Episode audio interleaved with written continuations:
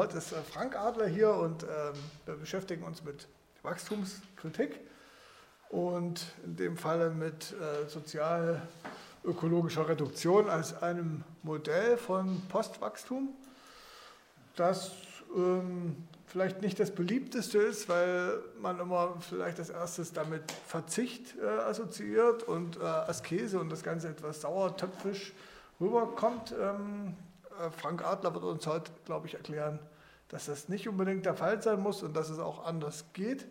Frank Adler ist, äh, die meisten kennen ihn sicherlich hier, äh, Soziologe, beschäftigt sich seit vielen Jahren, Jahrzehnten mit dem Thema Postwachstum, Degrowth, hat dazu etliche Bücher publiziert und auch bei uns in der Hellen Panke zwei Heftchen in der Reihe äh, Pankower Vorträge mitgeschrieben. Äh, die können Sie auch vorne an der Kasse äh, anschauen und wenn Sie wollen, gern mitnehmen. Ja, geplant ist ein Vortrag jetzt von circa 45 oder 50 Minuten und im Anschluss besteht dann die Möglichkeit, zum Gesagten zu diskutieren, Fragen zu stellen. Mein Name ist äh, Alexander Amberger, ich bin Mitarbeiter hier bei der Hellen Panke und betreue und organisiere die Reihe zu äh, linker Wachstumskritik, unter anderem äh, in der diese Veranstaltung ja stattfindet. Genau. Bitte schön. Ich grüße Sie herzlich und möchte Ihnen erstmal sagen, was ich vorhabe. Also ich möchte Ihnen eine Idee oder einen Vorschlag unterbreiten, den ich für nötig halte, um Klima, die klimapolitischen Ziele äh, zu erreichen. Was habe ich genannt? Sozial-ökologische Reduktion, also durch einen relativ direkten, durch eine direkte und rechtzeitige drastische Reduktion von Naturverbrauch die Klimaziele und auch die anderen ökologischen Ziele innerhalb der planetaren Grenzen äh, zu erreichen. Ich plädiere also für einen äh, Perspektivenwechsel, für eine veränderte Fragestellung. Die jetzige dominante Fragestellung in Politik und Wirtschaft ist, wie kann der ständig steigende Bedarf an Energie, an Ressourcen und so weiter durch ökoeffizientere Technologien befriedigt werden.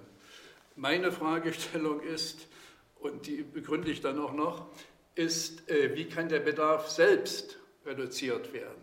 Was kann äh, dort getan werden? Und zwar so reduziert werden, ohne wesentlichen Verlust für Mehrheiten an Lebensqualität und ähm, Gemeinwohl. Das ist so grob die Idee, die ich hier vorstellen möchte. Und zwar will ich in drei Schritten vorgehen, wie hier schon angedeutet ist. Zunächst erstmal die jetzige klimapolitische Lage. Hier möchte ich meine Skepsis begründen, dass auf dem bisherigen Weg, auf diesem technologiezentrierten Weg, die Klimaziele erreicht werden können, um dann in einem zweiten Schritt meine Alternative vorzustellen, nee, pardon, meinen Vorschlag vorzustellen, der ist nicht eine Alternative zu technologischen Reduktionen ähm, von äh, Umweltverbrauch, sondern eine notwendige Ergänzung dazu. Also die energetische Basis auf Erneuerbare umzustellen, dazu gibt es keine Alternative. Aber das reicht nicht aus, wie wir sehen werden. Und die, ähm, der dritte Schritt wäre dann, ähm, die ganze Frage Reduktion, auch Postwachstum, ist im linken Diskurs unterbelichtet. Das hat seine Gründe, auf die wir kurz eingehen später. Und äh, mein Vorschlag ist, dass man äh, Reduktion und die daraus erwachsenen politischen Konsequenzen äh, für linke Strategien und auch für, für gewerkschaftliche Kämpfe, die ja unverzichtbar sind im Rahmen der sozial-ökologischen Transformation, dass man die offensiver diskutiert und nicht verdrängt. Das sind meine drei ähm, drei Schwerpunkte des heutigen Vortrags. Ich beginne mal mit der, äh, ah nee, andersrum, ja, ja, mit der Lage. Also meine These ist, dass weder die EU noch die deutsche Ampel äh, ihre klimapolitischen Ziele bis 2030 etc. erreichen werden. Äh, das Ziel ist ja bis 2030 65 Prozent weniger Treibhausgasemissionen als 1990. Bisher, also in den bisherigen 30 Jahren sind 38 Prozent geschafft worden, aber da ist schon der Bonus drin der Deindustrialisierung Ostdeutschlands. Nicht? So, das ist eine, zwei, also eine dreifache Beschleunigung bedürfte, um bis 2030 äh, äh, diese Klimaziele zu erreichen. Und da bin ich sehr skeptisch. Ich begründe das äh, dann auch noch. Ähm, und die Hauptursache besteht eben darin, äh, dass man das versucht, durch, allein durch ähm, technologische äh, Veränderungen und dabei gewissermaßen den Energiebedarf selbst und den Umfang des Wirtschaftens damit als eine Konstante tabuisiert voraussetzt. Die Hoffnungen basieren also äh, nur auf, auf den Technologien. Das ist die Variable. Alles andere ist, ist gewissermaßen sakrosankt. Und man, Talkshows ähm, äh, Diskussion hört, nicht. Es wird überall die Drehschrauben, aber an Reduktion geht also kaum einer ran. Ja, und mit dieser Strategie, die Sache technologisch zu meistern, sind also bestimmte Diskrepanzen vorprogrammiert, ähm, weil diese immensen Investitionen, die, um, die erforderlich sind, um äh, die Wirtschaft auf erneuerbare Energien umzustellen, haben selbst äh, enorme ökologische Fußabdrücke. Das muss alles materialisiert werden. Windräder, äh, fossile Infrastrukturen. Das wird mit privat finanziert, also da hängt Renditeerwartung, das muss Profit abwerfen. Die Profite, wie die dann investiert werden, das ist wieder eine ganz andere Frage. Und vor allen Dingen gibt es eine Parallelität, die oft unterschätzt wird von alt und neu. Also es werden Ladestationen für E-Mobilität flächendeckend sollen gebaut werden, plus Modernisierung des Schienennetzes, plus Erweiterung der, oder ja, Erweiterung sogar der Autobahnen äh, und von der restlichen Infrastruktur ganz zu schweigen. Und auch die Entsorgung der jeweiligen Vorgänger ist nicht zum Nulltarif zu haben. Nicht? Das ist, kostet viel Energie. Also das ist ein Grund, äh, das ist ein Widerspruch. Äh, der entscheidende Punkt aber ist, ist ein anderer.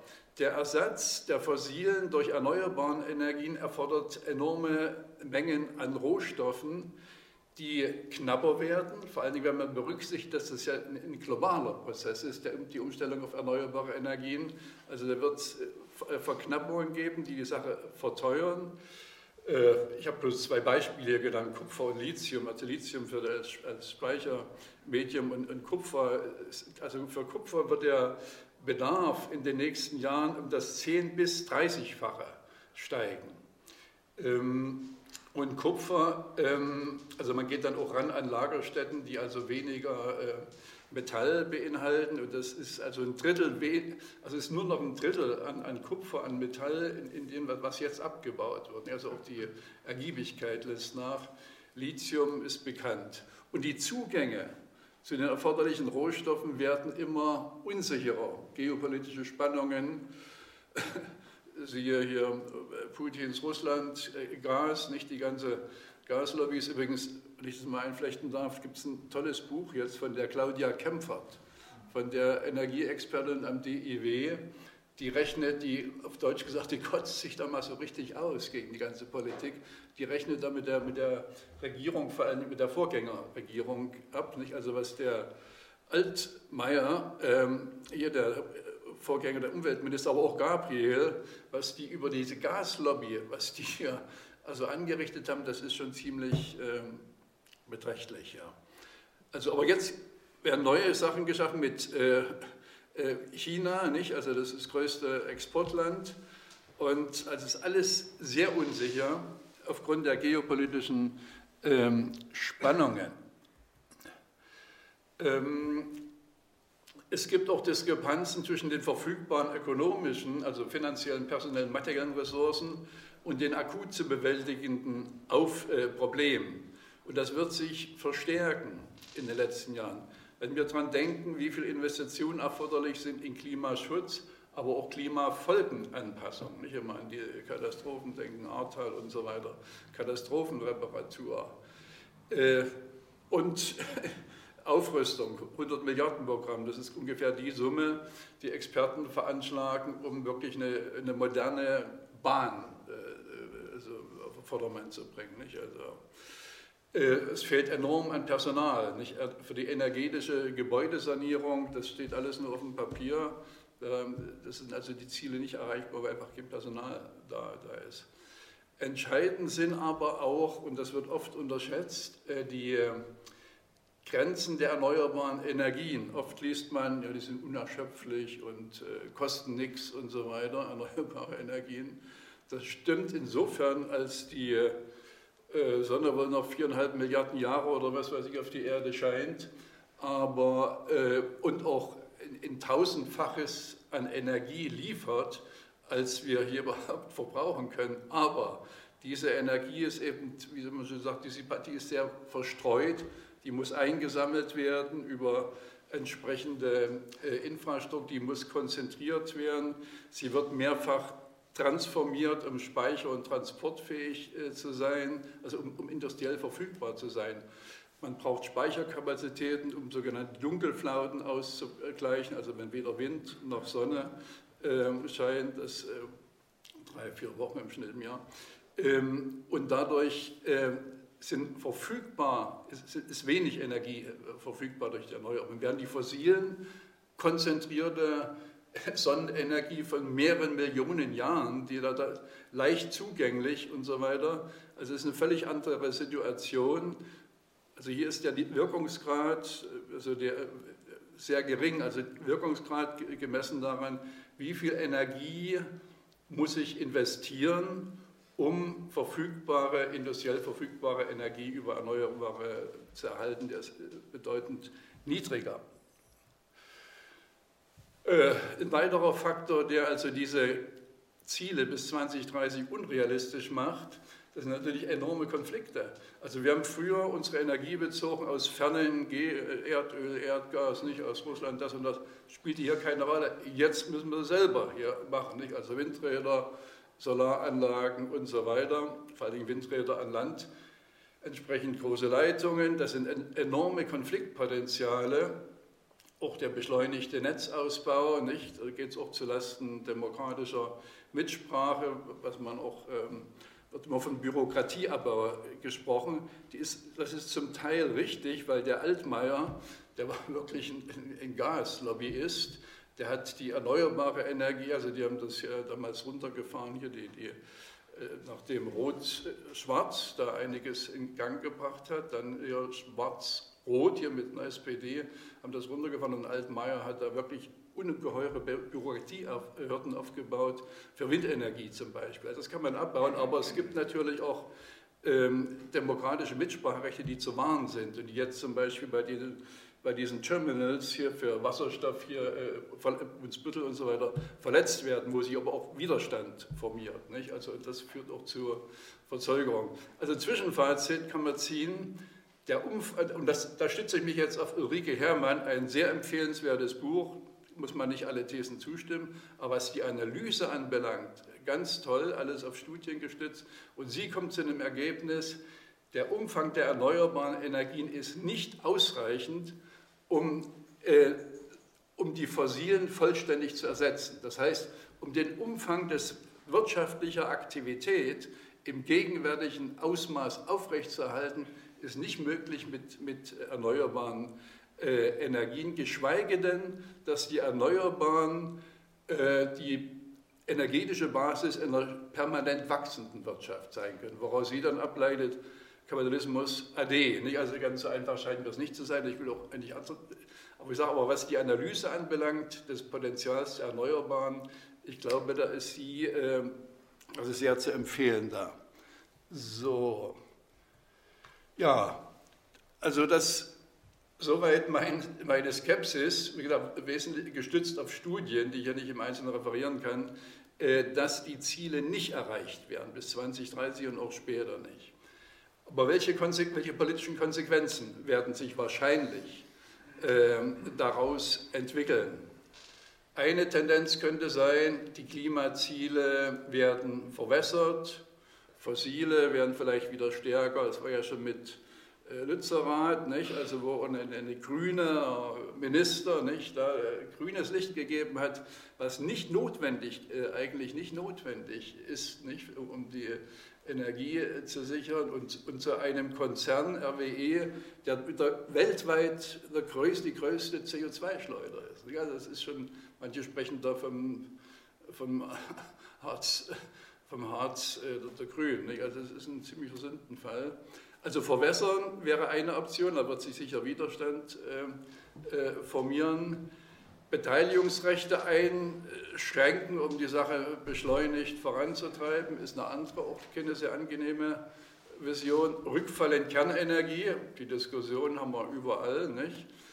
Äh, oder ebenso riskant CO2 abscheiden oder aus der Atmosphäre absaugen, ein enorm äh, energieaufwendiger Prozess, beschreibt auch die, die Ulrike Herrmann detailliert, nicht? weil diese ppms CO2, die da sind ja sehr schwach verteilt, die müssten also konzentriert werden.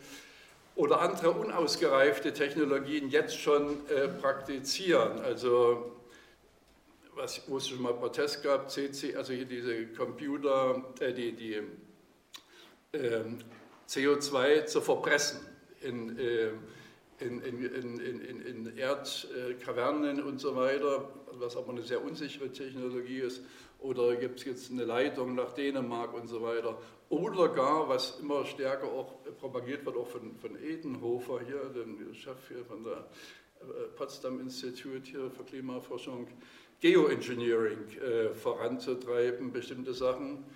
Das, da gibt es ja also sehr abenteuerliche Sachen, also mit Segeln und die, die Meere äh, versäuern und so weiter und so fort. Oder höhere Dämme bauen, das ist auch das kann sich vielleicht äh, Holland, die machen es schon, nicht? Ja, die haben ja, schotten sich da ab hier, nicht? Aber was ist mit Bangladesch? Und was ist mit Bangladesch, wenn, wenn, wenn da die Überschwemmung kommt? Nicht? Also das sind alles, also es gibt eigentlich, also ich, und das ist, glaube ich, ein, ein Epizentrum von Kontroversen, Debatten und so weiter, und auch von politischen Konflikten, die uns demnächst sehr stark ähm, äh, beschäftigen werden. Und deswegen eben meine, ähm, und der Tenor quer durch alle Lager ist natürlich nach wie vor, sind ökotechnische Lösungen, nicht? aber die sind eben äh, nicht beweisbar. Und äh, gesellschaftliche Wege zur Klimaneutralität, also den Bedarf abzusenken, Naturverbrauch zu erinnern, sind nach wie vor äh, tabuisiert. So, jetzt komme ich zu meinem äh, Vorschlag, sozial-ökologische Reduktion. Was bedeutet das? Also zunächst erstmal allgemein äh, skizziert. Also gedacht als eine, ich habe schon mal gesagt, als eine Ergänzung zur ökotechnologischen Dekarbonisierung. Zu der Umstellung auf erneuerbare Energieträger gibt es keine Alternative. Aber wie Ulrike Herrmann und andere nachweisen, äh, reicht das nicht aus, um den gegenwärtigen Umfang von Wirtschaften aufrechtzuerhalten, hat also weitreichende Konsequenzen. Ähm, also äh, als ergänzend eine rasche Reduktion, also ohne den Umweg über große Investitionen und so weiter, eine rasche Reduktion des Energieverbrauchs und äh, Naturverbrauchs zu erreichen, auch des übrigen Naturverbrauchs. Wir reden jetzt nur vom Klima, aber Artenvielfalt und dergleichen. Und zwar durch Strategien des ökologisch gezielten, demokratisch legitimierten, da braucht man entsprechende Verfahren dafür, und vor allen Dingen sozial gerecht verringerten äh, Umfangs von Wirtschaften in Ländern des globalen Nordens. Ich erläutere das dann nochmal, was das bedeutet. Nötig sind also politisch zu gestaltende Innovation und Rückbauten, Abwicklungen, also das ist die veränderte Perspektive ohne umfangreiche finanzielle und materielle Investitionen mit ihren je eigenen ähm, ja, ökologischen Fußabdrücken und, und, die auch neue Wachstumsabhängigkeiten schaffen.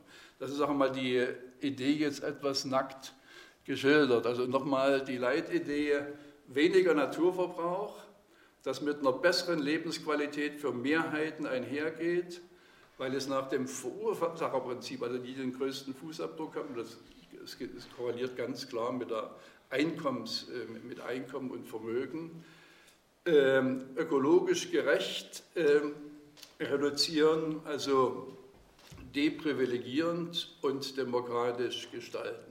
nicht von riskanten Technologien abhängig machen, entsprechend dem äh, Vorsorgeprinzip. Deprivilegierend ist hier mit Absicht äh, drin, im Unterschied zu Verzicht. Äh, Verzicht, das klingt so nach einem Appell, also Leute, macht mal alle ein bisschen weniger und vor allen Dingen alle gleich. Das finde ich ein völlig falscher Begriff, Verzicht, weil Verzicht unterstellt, dass man freiwillig auf etwas, ja, etwas preisgibt, was einem zusteht. Aber steht uns zu, gewissermaßen die, die, die künftige Generation oder andere Teile der Welt äh, für unseren äh, Konsum hier durch, durch die Assets zu Das steht uns nicht zu. Und freiwillig wird die Sache auch nicht ablaufen. Nicht? Deswegen deprivilegierend. Also die viel haben und viel konsumieren und viel äh, äh, einen großen Fußabdruck haben, wie gesagt, ist statistisch alles sehr eindeutig äh, bewiesen, die müssen runter. Nicht? Und werden andere davon äh, äh, profitieren, wenn ihren Standard verbessern können. Das könnte man jetzt durchdeklinieren für verschiedene Lebensbereiche. Da gibt es ganz umfangreiche Literatur, nicht? also wie man durch ähm, also weniger, PK, also ich kann das nur plakativ andeuten, nicht? mehr, eine bessere Mobilität durch weniger Pkw, gesündere Ernährung durch weniger Fleisch und so weiter. Ähm, besser wohnen durch eine, auch bei einer geringeren Wohnfläche und bei einem geringeren Flächenbedarf. Nicht? Da gibt es tolle Experimente, also nicht bloß Ideen, wie auch Menschen, meistens im fortgeschrittenen Alter, die in zu großen Wohnungen leben, was aber jetzt ungünstig ist, in kleinere zu wechseln, weiß auch nicht, wie, dann, ähm, wie sie auch Vorteile haben, wenn man innerhalb des Kiezes äh, unter Beibehaltung der bisherigen sozialen Verbindungen und so weiter und mit anderen Vorteilen, also wie man das besser, besser verteilt. Das kann ich ja nicht im Einzelnen entwickeln. Aber das sind so die, die Grundideen, äh, dass das also zu einer Angleichung führt und zu einer Verbesserung von Menschen, die also ähm, benachteiligt sind jetzt.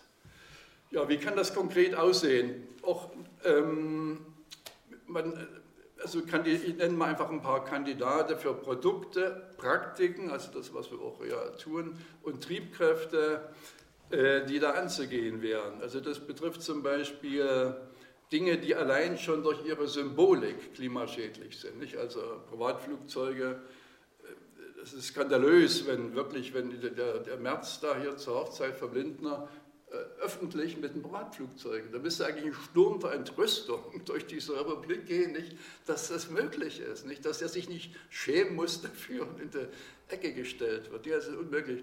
Inlandsflüge, nicht? kann man durch bessere Bahnverbindungen Nacht, äh, und so weiter, äh, Nachtzüge, äh, SUVs und dann die, die bekannten ähm, Kandidaten dafür. Ähm, die, und die ohne Verlust an Lebensqualität sozialverträglich eingeschränkt werden können. Ich denke da an viele Bereiche der Werbung. Nicht? Also wird sinnloses Zeug und Lügen werden da vorbei. Das kostet unheimlich viel Energie. Da arbeiten Menschen, die viel besser aufgehoben wären bei der, ist zwar nicht so leicht die umzusetzen, nicht aber bei der Gebäudesanierung, beim Waldumbau. Wir brauchen viel mehr Arbeitskräfte bei, äh, auch handwerklicher Art, beim, beim Umbau dieser ganzen, ganzen Wirtschaft, alles was Reproduktion und Regeneration und Pflege und so weiter anbelangt. Und dort wird enorm verdient. Also die verbrauchen einerseits viel Energie hier durch sinnlose Reklame und dergleichen. Zugleich kriegen sie hohe Gehälter, nicht? wird also nochmal konsumtiv viel rausgepulvert. Oder Finanzdienstleistungen, ganze Spekulation und so weiter. Nicht? Das ist ja, oder Innovationszyklen, die selbstzweckhaft äh, beschleunigt werden, nicht? also die, äh, aus Gründen der Konkurrenz, Handy anderthalb Jahre und so weiter. Nicht? Und wo selbst, selbst klimaneutralisierte Systeme permanent innovieren müssen und damit auch zu Problemfällen werden. Ja, also man müsste also machen so eine Art öffentliche Inventur nach angedeuteten Kriterien und daraus könnte entstehen, das ist jetzt so eine etwas ja, salopp formulierte Idee, eine Streich- oder Reduktionsliste. Also eine Liste, was kann weg, wenn die Klimaziele nicht erreicht werden. Also gewissermaßen eine Notbremse installieren, auch in, in bestimmten Druck und möglichst zeitig, das kann man nicht von oben fordern, da gibt es man muss anfangen darüber zu diskutieren, dass es nötig ist zeitig darüber zu diskutieren, ist auch wichtig, damit Menschen, die in solchen Bereichen, die abzuwickeln wären, tätig sind, sich vielleicht rechtzeitig umorientieren können. Ich nannte Werbung und man könnte aber auch die Verpackung, da gibt es so viele Sachen, die also weg könnten. Ja, wie könnte das passieren? Also gibt es viele Vorschläge, Verbote oder Moratorien, also ähm, für Investitionen, die also langfristige Abhängigkeiten äh, zementieren. Flugplatz rentiert sich, glaube ich, nach 40 oder 50 Jahren so. Nicht? Also wenn der jetzt gebaut wird, haben die ein Interesse dran und werden dafür alle Lobbykräfte einsetzen oder Autobahn und dergleichen. Nicht? Oder also Vorschlag, kontinuierlich sinkende Obergrenzen für ökologisch problematische Naturverbräuche. Es lange geredet über Flächenversiegelung. Nicht? Also findet nach wie vor statt, gibt es keine durchsetzbaren oder durchgesetzten Ober- oder Rohstoffentnahmen, Sand, Erze und dergleichen, jetzt im, globalen Maßstab gesehen. Nicht mal Tempolimits, nicht? also nicht mal das ist durchsetzbar, wird äh, durchgesetzt, FDP hier, Verkehrsminister, das ist Freiheitsbehauptung und dergleichen. Ähm, und vor allen Dingen der Wegfall ökologisch schädlicher Subventionen, da wird seit x Jahren drüber äh, diskutiert. Nicht? Also äh, insgesamt, ja, da gibt es eine Gruppe Ökologische Steuerreform, 50 bis 60 Milliarden sind das jährlich. Nicht? Das könnte sehr sinnvoll in andere Bereiche gehen. Oder man könnte die Arbeitszeiten geschlechter- und bedarfsgerecht äh, reduzieren. Nicht? Also, ähm, und zu stärken, das, das, ist die Reduktionsseite, aber zu stärken wären dagegen ähm, Dienstleistungen, ähm, die also auf, was ich schon sagte, auf Reproduktion, Regeneration, auf Umbau ähm, äh, fixiert sind, also Bildung, Gesundheit, Pflege, Klimaschutz, Anpassung oder die ähm, auf Basisgüter, nicht Mobilität, also öffentliche, öffentlich zugängliche Basisgüter gerichtet sind. Und ähm, vor allen Dingen auch wichtig wären Innovationen, die die Nutzungsdauer von Produkten erheblich verlängern. Also auch eine lange Debatte schon reparaturfreundlich, gemeinschaftlich genutzt und so weiter über Infrastrukturen, nicht unbedingt alles im individuellen Besitz. Da waren wir in der DDR zum Teil schon mal weiter. Zum Beispiel gab es da solche Reparatur von der, von der kommunalen Wohnungsverwaltung, erinnere ich mich, so eine, wo man so Maschinen ausleihen konnte und dergleichen. So, aber könnte man nur skeptisch einwenden, ja, das gibt es alles schon seit langem und so weiter und pff, hat sich bis jetzt nicht verändert, was soll das Ganze hier? Äh, also ist das politisch durchsetzbar? Was hat sich da verändert? Und da meine ich, dass, vielleicht bin ich dazu optimistisch, aber meine ich doch, dass sich einiges in den letzten also fünf Jahren so ungefähr verändert hat, was Anknüpfungspunkte sein könnten für eine solche Reduktionsstrategie. Also zum einerseits, äh, ich denke an die Flutkatastrophen, Hitzesommer, die ja übrigens viele tausend Tote, also eine frühere Sterblichkeit fordern. Hitzesommer, die also zeigen, das betrifft uns auch unmittelbar. Die ganze Sache rückt näher. Ich denke an Corona und die Energiekrise, wo vor allen Dingen eine stärkere Rolle des Staates gegenüber dem Markt ähm, ähm, ähm, deutlich geworden ist und zum Teil auch sogar sinnvoll. Äh, und entsprechend vielfältigere politisch-regulatorische äh, Eingriffe in Marktmechanismen oder das, was so als persönliche Freiheit gilt, in Gewohnheiten, das erscheint nach Corona vor allen Dingen nicht mehr als völlig abwesig und äh, hirnrissig. Aber auch wichtig finde ich, dass bestimmte Selbstverständlichkeiten, die hier seit 50, 70 Jahren, also seit dem, äh, ja, weil der materielle Lebensstandard so also in den 60er Jahren ungefähr, dass die brüchig geworden sind. Etwa die Vorstellung, alles ist frei verfügbar und ständig und immer. Knappheiten, zum, seit langer Zeit, Toilettenpapier und so weiter, Corona, nicht? also Knappheiten äh, wurden deutlich ähm, oder Energiekrise, Kontingentierungen sind diskutiert worden und Priorisierung. Was ist wirklich wichtig in der Wirtschaft? Dieser Begriff der Systemrelevanz. Nicht? Also die Idee der unbegrenzten Verfügbarkeit auf freien Märkten hat doch einen kleinen Knicks bekommen. Ähm, deutlich geworden ist auch die Abhängigkeit äh, von fragilen globalen Wertschöpfungsketten. Nicht? Also die Konzerne gehen ja da, wo ist was am billigsten, wo ist die Steuer am günstigsten und so weiter, wo das zusammengeflickt sind. Ähm, aber das, das ist also äh, zusammengebrochen zum Teil und wird wahrscheinlich auch sich nie wieder völlig erholen, wenn man an die geopolitischen äh, Spannungen denkt, sodass Ideen in einer stärkeren Regionalisierung äh, des Wirtschaftens, vor allen Dingen was lebenswichtige Güter betrifft, doch stärker Auftrieb erhalten kann. Oder Debatten um gedeckelte und sozial gestaffelte Preise für Grundgüter, nicht? also bei der Energiekrise letztes Jahr. Nicht? Das gab es ja vorher nicht. Also wo man Doch, über, doch, äh, vor zwölf Jahren gab es schon von der ökologischen Plattform der Linken Forderungen, die sind auch in den Wahlkampf damals eingeflossen, dass zum Beispiel ein gewisser Betrag für Strom nur zum Nulltarif ja, die Forder Entschuldigung. Und dann je mehr man verbraucht. Ja, die Forderung gibt es lange. Was ich ja meine, habe ich mit. Nee, was ich ja meine, das habe ich mich, ist unklar ausgedrückt, das ist in der Politik, dass die Politik selbst sowas erwägt als eine eigene Maßnahme. Das ist das Neue. Das ist die Forderung, die gibt es lange. Wie? Linkspartei. Das ja, ja, ja, ja, ich meine jetzt die Regierungspolitik. Ja, ja, ja. Das zwar nach lang, jahrzehntelanger Erfahrung. Ja. Aber wir diskutieren später. Okay. Aber, ich halte es nicht Aber danke für die Korrektur. Also ich meine jetzt die regierungsoffizielle Politik, dass die über solche Sachen, über solche Instrumente ja, nachgedacht haben. Nicht? Ja. Also eine Rückkehr zu früheren Normalitäten scheint vor diesem Hintergrund doch etwas ungewiss.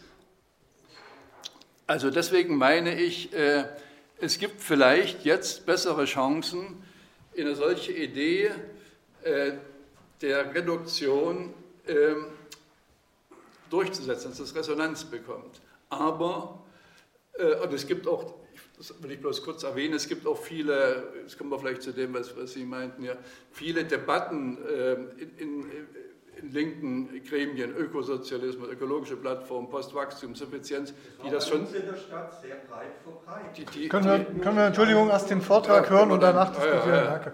Äh, in sozialen Bewegungen, auch außerhalb des linken äh, Spektrums, äh, werden solche Forderungen äh, aufgestellt. Jetzt kommen wir das auch, habe ich genannt hier, Strömungen, Arbeitsgemeinschaften in Parteien, nicht? also ökologische Plattformen oder da gibt es eine Arbeit mit ähm, äh, Klimagerechtigkeit, nicht? Die, die, die, die, das fordern. Nicht? Also es ist, nicht, ist keine abstrakte akademische äh, Erfindung hier, sondern es gibt also viele Sachen, wo man anknüpfen kann und die vielleicht Aufschub äh, bekommen. In Gewerkschaften, selbst in Gewerkschaften gibt es Ansätze, nicht? Also die, die, die Kampagne für gute Arbeit, ganz wichtig, nicht? Also dass man sich nicht nur auf auf Geld, auf Lohn und so weiter äh, kapriziert, nicht, äh, sondern auch die Arbeitsbedingungen zu verbessern. Nicht? Sinnvolle Arbeit, interessante Arbeit, weniger Kontrolle in der Arbeit, das, äh, mehr Anerkennung, gerechte Anerkennung, weil das ist eine ganz wichtige Grundlage, damit kompensatorische Bedürfnisse, also ein großer Teil des Konsums ist Kompensation für nicht realisierte Anerkennung auf anderen Lebensgebieten, um das zu unterminieren. Oder es gibt auch bei Gewerkschaften Ansätze, hier bei Verdi zumindest, mit Fridays for Future zusammenzuarbeiten, nicht im gemeinsamen Interesse. Also es gibt, äh, das hängt also nicht völlig in der Luft. Dennoch äh, muss so eine Idee, äh, hat so eine Idee mit scharfem Gegenwind zu rechnen, vor allen Dingen aus der neoliberalen Richtung Reduktion, weil das verstößt ja gegen die Heiligtümer die Heiligtümer, also das, der Markt und Wettbewerb, das im Wesentlichen richtet und die Politik dann nur die entsprechenden Bedingungen für, für Wettbewerbsfreiheit und so weiter schafft und vor allen Dingen gegen die Wachstumsidee. Nicht? Also, weil äh, Wachstum reduzieren ist zwar nicht das Ziel dieser, Reduk äh, dieser Reduktionsidee, aber es wird ein Effekt sein. Wenn man also wichtige, wenn man, wenn man das streicht, was nicht unbedingt nötig ist, dann wird insgesamt vermute ich das BIP äh, sinken. das ist natürlich das absolute Heiligtum. Und umso näher werden sie also beharren auf Technologien und so weiter, werden uns auf äh, unausgereifte Technologien als Retter in der Not ähm, ähm, vertrösten, also auch auf spätere Zeiträume. Da muss man auch Folgendes beachten. Ähm, jedes zehnte Grad, was man schafft, äh, rechtzeitig zu reduzieren an Treibhausgasemissionen, hat Konsequenzen. Nicht? Also Gletscher und so weiter, das, ist keine, das sind keine abstrakten Zahlen. Nicht, das hat Konsequenzen, nicht nur für, für uns, sondern für andere äh, äh Teile der Welt. Und wenn man dann später, wie, oft, wie man es oft hört, versucht dann rauszuholen, 5% sind ohnehin vorgesehen, 5% des CO2 vorgesehen, dass sie nach 2050 durch äh, abgesaugt werden aus der Atmosphäre. Aber was die bis dahin angerichtet haben an Schaden, abgeschmolzene Glänze und so weiter, ist irreversibel für Tausende von Jahren. Also es ist Zeit ist, ist, kein Abstraktum, Zeit hat hier eine Richtung. Nicht? Also das ist, aber, äh, ja, und auch für, auch für, Menschen natürlich, die da zu Schaden gekommen sind durch diese. diese ähm, ich will mal nur auf ein Argument, was, äh, immer, was, man auch, was auch der liebe Volksmund oft sagt, ach naja, Deutschland äh, hat nur 2% der globalen Treibhausgasemissionen und Deutschland kann die Welt nicht retten. Also wenn man so mit Leuten über, über Klimapolitik redet, will ich mal sehen, was da dran ist. Ich habe da eine, so eine schöne Statistik gefunden. Hier haben wir das. So, wenn man jetzt, Deutschland ist hier das kleine Blau. Ist das erkennbar? Ja, ne? So, also, jetzt gehen wir mal bloß von den absoluten Ausstoß äh, aus. Nicht? Da ist natürlich China der große Sünder und Deutschland ganz klein, nicht? ganz harmlos. Nicht? Das ist so das, was auch die AfD sagt, was wollen die hier, die Grünen und so weiter nicht? Und, und die Linken. Nicht? Das spielt überhaupt keine Rolle. So. Jetzt gucken wir uns auch mal die Sache an, historisch kumuliert. Das heißt, was seit der industriellen Revolution rausgepustet wurde und was noch da ist nicht? und worauf der Wohlstand hier äh, basiert.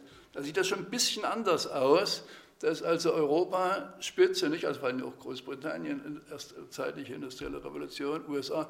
Deutschland ist ja schon ein bisschen gewachsen, nicht? Also ist schon ähm, so. Jetzt gehen wir mal noch einen Schritt weiter. Das machen wir pro Kopf. Pro Kopf Emission, nicht? Da sieht es schon wieder ganz, da ist Deutschland schon in der Dreier-Spitzengruppe, was die, die, die, Emissionen anbelangt. USA natürlich einfache Spitze und Deutschland mehr als China. Indien minimal, also Indien und Afrika zusammengenommen hat weniger, weniger als die Hälfte als Deutschland pro Kopf. Und noch stärker wird es, wenn man pro Kopf und das historische, die historischen Ausstoße kumuliert. Nicht? Da hat, ist Deutschland nun schon an zweiter Stelle hinter den äh, USA. Weit, äh, also da kann China, Indien und Afrika, die kann man da äh, addieren. Also die, die, diese, äh, diese Verniedlichung und äh, sagen wir mal, der Verantwortung Deutschlands die, die, bezieht sich also auf den, auf den jetzigen absoluten Ausstoß nicht? und ignoriert Bevölkerungsgröße, Geschichte und so weiter.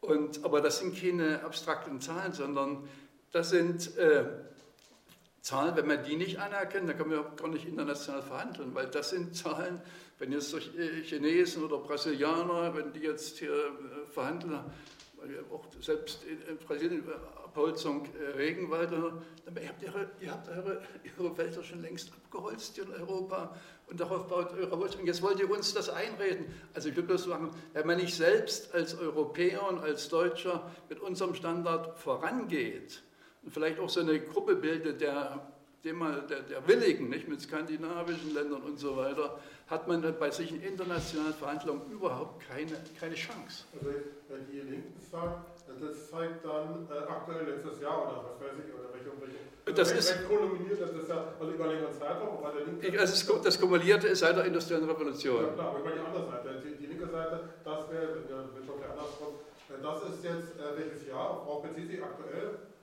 21. 21, ja, ja, ja.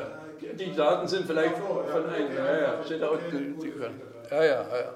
Die werden sich auch nicht so schnell, die sind ziemlich. Ich frage nur, in Europa steht und Deutschland, ist das, das ist der Rest Europas, inklusive England und Frankreich und äh, anderen Industrienationen sozusagen. Das sind die, es ist pro Kopf, also es ist der Durchschnitt. Also wenn du die letzte Sache nimmst, äh, pro Kopf. Nein, nein, ich meine nur, was Europa ist. Weil Deutschland ist ja in Europa und wenn ich mir das kumuliert anschaue, kann ich mir das nicht so wirklich vorstellen. Oh ja, oh ja, das kommt, also Osteuropa, die haben sich ja viel später industrialisiert. Ja, gut, ja. das ist vor allen Dingen England, England, Deutschland, äh, Holland und so weiter. Das sind wenige Länder. Ja, das, das, die spielt die Geschichte eine gute. Die ganze Steinkohle hier in England, Ruhrgebiet, Frankreich noch, genau, Belgien, ja, ja, dort also, wo die, wo die, auch die Schwerindustrie vor allen Dingen war. Nicht? So, jetzt muss ich wieder zurückgehen. Das war bloß mal äh, gegen diese AfD, äh, aber auch bei, in der Bevölkerung sehr stark verbreitete Vorstellung. Äh, und ich glaube auch nicht, dass es, meistens wird dann auch gesagt, er kann die Welt nicht retten. Nee, also ich glaube schon, Deutschland könnte wieder eine Vorreiterrolle spielen, auch mit den vielen sehr innovativen mittelständischen Unternehmen, die es hier gibt. Nicht? Gerade in der Richtung reparaturfreundlich, langlebig und dergleichen. Nicht? Also dass man einen neuen Typ von ähm, äh, Technologie hier äh, nach, nach vorne bringt und nicht Autos in China und so weiter. So, jetzt muss ich nochmal. Oh, pardon, jetzt war ich. Ich muss, wo war ich denn eigentlich? Ich glaube bei neun. Bei neun, ja. Ne, ja ich, so, ja, das war nur nochmal diese. Ja, es wird also, wenn man solche Forderungen stellt, und ich hoffe, dass aus dem linken Spektrum mehr in diese Richtung äh, äh kommt, hat man also mit Gegenwind zu rechnen.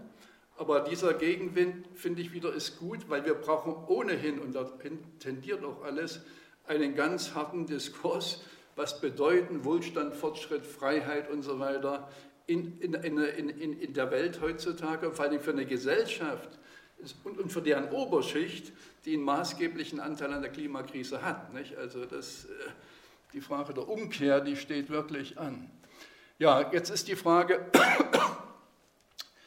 ähm, dennoch wird sozialökologische Reduktion oder Postwachstum, also verwandte äh, Konzepte, im linken Diskurs ähm, kaum positiv äh, thematisiert, ähm, eher distanziert. Da gibt es sicher verschiedene Gründe dafür. Einerseits ist dieser Glaube an die Allmacht von Technologien der ist sehr verbreitet, auch bei den Linken natürlich. Und die, die, der hat die Hoffnung, dass man dann alles so weitermachen kann, mit, mit bloß ein bisschen gerechter, äh, mit einer wachstumsbasierten, hundertprozentigen, ist, ist auch verbreitet. Aber übrigens, die, was ich anne, die UBA, die haben 2018 schon eine Studie gemacht mit der Kernaussage, es gibt keinen Beleg, dass bei fortgesetztem Wachstum die planetaren Grenzen eingehalten werden können. Es gibt keinen Beleg dafür. Das heißt, nach dem Vorsorgeprinzip müsste eigentlich, also wenn Rationalität die Politik und die Gesellschaft bestimmen würde, müsste eigentlich Wachstum suspendiert werden. Ich müsste erstmal sagen, ja, ich sage bloß, das ist, die Studien existieren. Nicht? Ja, also deswegen plädiere ich dafür, dass diese distanzierte Haltung innerhalb der, äh, innerhalb der Linken überwunden werden, bei den Grünen ist ja nicht anders, äh, überwunden, noch schlimmer zum Teil, nicht? Äh, überwunden werden sollen und dass man diese Dinge offen diskutiert. Also warum sind Reduktionen notwendig? Also wenn ich was kurz versucht habe anzudeuten. Nicht? Äh, weil es spielt auch eine Rolle, also nicht bloß die Technologie wird überschätzt, es spielen auch Worte eine Rolle äh, wird viel die Rede von Wissensökonomie, Dienstleistungsökonomie, Digitalisierung bestimmt alles. Das hat alles so einen entmaterialisierten, schon leicht verhimmelten äh, ähm, Anschein. Aber, aber diese Wissensökonomie, ähm, die basiert darauf, dass an anderen Teilen der Welt ähm, die Güter erzeugt werden. Dienstleistungen genauso. Also England ist zum Beispiel ein Beispiel, die haben eine relativ günstige Bilanz, halt die Finanzdienstleistung dort konzentriert. Und was die importieren, geht nicht in die Statistik ein. Man, man müsste also diesen CO2-Grenzausgleich, der auch diskutiert wird, sicher auch unter ökologischen Plattformen, nicht? Sowas müsste man äh, ins, äh, instrumentalisieren äh, oder als Instrument gestalten, genauer gesagt, ähm, um solche falschen Statistiken, falschen Eindrücke also, oder Wissensökonomie, was die, die, die, die Herren und Damen der Wissensökonomie, also die, die Hochqualifizierten, was die konsumieren, was die verdienen, das ist auch beträchtlich. Digitalisierung wird immer, äh, der Stromverbrauch wird immer höher. Und wenn Sie diese Wahnsinnsidee des autonomen Fahrens flächendeckend einführen, nicht? es gehen so viele Datenmengen durch die Welt, das ist also enorm. Nicht? Also, also auch diese Verschleierung durch, äh, durch solche Begriffe. Nicht? Das Materielle wird raus äh, und dann ist hier die Dienstleistungs- und Wissensökonomie nicht? und die Digitalisierung herrscht hier. Also, ja, also habe ich mich ein bisschen verhaspelt hier. Ja, ich mache es jetzt kurz. Also, dass man die, solche Probleme, die ich ja angehört habe, also so eine Streichliste, wie kommt man da hin und ähm, oder so eine ganz schwierige Frage auch, nicht? Wenn das BIP sinkt, nicht? Wir wissen, dass der Staatshaushalt und so weiter, Arbeitsplätze, hängt vieles dran. Wie kriegt man das hin, durch allmähliche Reduktion da einen Prozess in Gang zu setzen, ohne dass das äh, zu sozialen Verwerfungen führt. Nicht? Und wie verteilt man die äh, Kosten gerecht? Ähm, für die Gewerkschaften ein schwieriges Problem, wenn es keine Zuwächse mehr dann zu verteilen gibt, äh, kann man das nur von oben holen. Nicht? Also dann über Steuer, über andere Strukturen der Versorgung. Nicht? Das, das verschärft die Sache, aber ich sehe keine keine Alternativen zu, zu solchen Fragen, nicht? dass man zumindest darüber reden muss, wird aber weitgehend verdrängt. Ja, oder, ja, oder eine ganz wichtige Frage für die Gewerkschaften, nicht? also die Stammbelegschaften, VW, Porsche, aber es gibt auch andere, die also qualifiziert, die verdienen enormes Geld, das ist wirklich, also das ist, nicht wenig, was die verdienen, die Stammbelegschaften. Nicht? Äh, sie sind aber zugleich auch sofort mobilisierbereit. Also wenn jetzt die, die Frage ist, wie reagieren die, wenn jetzt die Gewerkschaft IG Metall in dem Falle äh, sagt, also wir in Zukunft höhere Produktivität setzen wir jetzt um in erwerbsarbeitsfreie Zeit, in ökoeffizientere Infrastrukturen und Einkommenszuwächse nur für untere und vielleicht mittlere Lohngruppen. Also von unten da gibt es ja schon solche Ansätze, dass die unteren eher wachsen und so weiter. Nicht? Nur bei Verdi. Wie? Nur bei Verdi. Bei Verdi gibt es die, ja, ja, ja, ja. Aber, es, aber es gibt die Idee zumindest. Nicht? Also, ja, ja.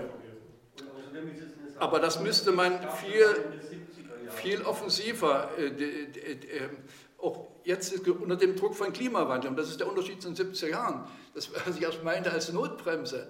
Jetzt ist, müsste eigentlich viel mehr Power sein hinter solchen Sachen, weil wir wirklich am Abgrund stehen. Ähm, ja, okay, ich will das jetzt mal einfach beenden. Vielleicht nochmal, ähm, also es ist natürlich keine leichte Sache, so, so ein Schwenk äh, zu, zu machen zur Reduktion. Ich habe das ja angehört, auch für viele linke Debatten. Aber wenn wir auch viele Widerstände treffen auf den Strom, äh, der Gewohnheiten und auch der, an dem wir alle beteiligt sind, auch von, von ganz knallharten Interessen. Aber im Vergleich, finde ich, zu den Gefahren, die, die unserer Zivilisation äh, drohen, wenn, wir, wenn wir das mit dem Klima schleifen lassen, im Vergleich zu den Gewinnen, die wir erzielen können an, an Sicherheit für uns und für unsere äh, Kinder und, und Kindeskinder, und im Vergleich zu den wenigen Bequemlichkeiten, die wir vielleicht äh, aufgeben sollten, ist, glaube glaub ich, da müsste sich doch so eine, so eine Sache eigentlich lohnen, so, so ein Schwenk. Ich danke für die Aufmerksamkeit.